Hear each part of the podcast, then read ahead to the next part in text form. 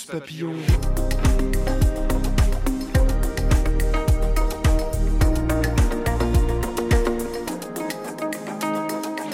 Minute Papillon. Quelles parties de la France sont les plus menacées par la montée des eaux? Question posée à Éric Chemillon, professeur de géologie marine à La Rochelle Université. Alors en fait, il faut savoir qu'on a trois types de littoraux en France. On a des littoraux euh, rocheux, avec souvent des côtes à falaises, des côtes relativement hautes. On a des littoraux sableux, donc euh, ils sont constitués par une dune, une plage et souvent une plage sous-marine. Et puis on a un troisième type de littoral, ce sont des zones qui sont vaseuses, qu'on va trouver à proximité des estuaires, des lagunes, des baies. Et donc là, les altitudes, ils sont très faibles.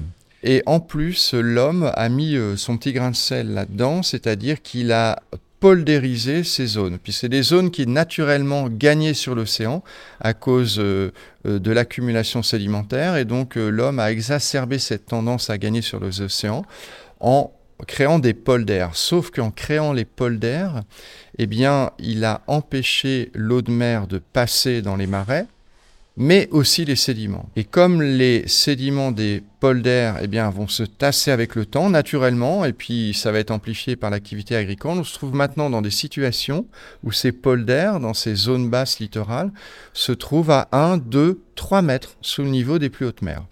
Donc on n'a même pas besoin d'invoquer l'élévation du niveau des mers pour avoir des zones aujourd'hui qui sont très très vulnérables aux submersions. Et la meilleure démonstration, bah, elle a été apportée, hélas, euh, lors de l'événement Xintia en 2010, où là, on a vu des zones immenses, complètement inondées.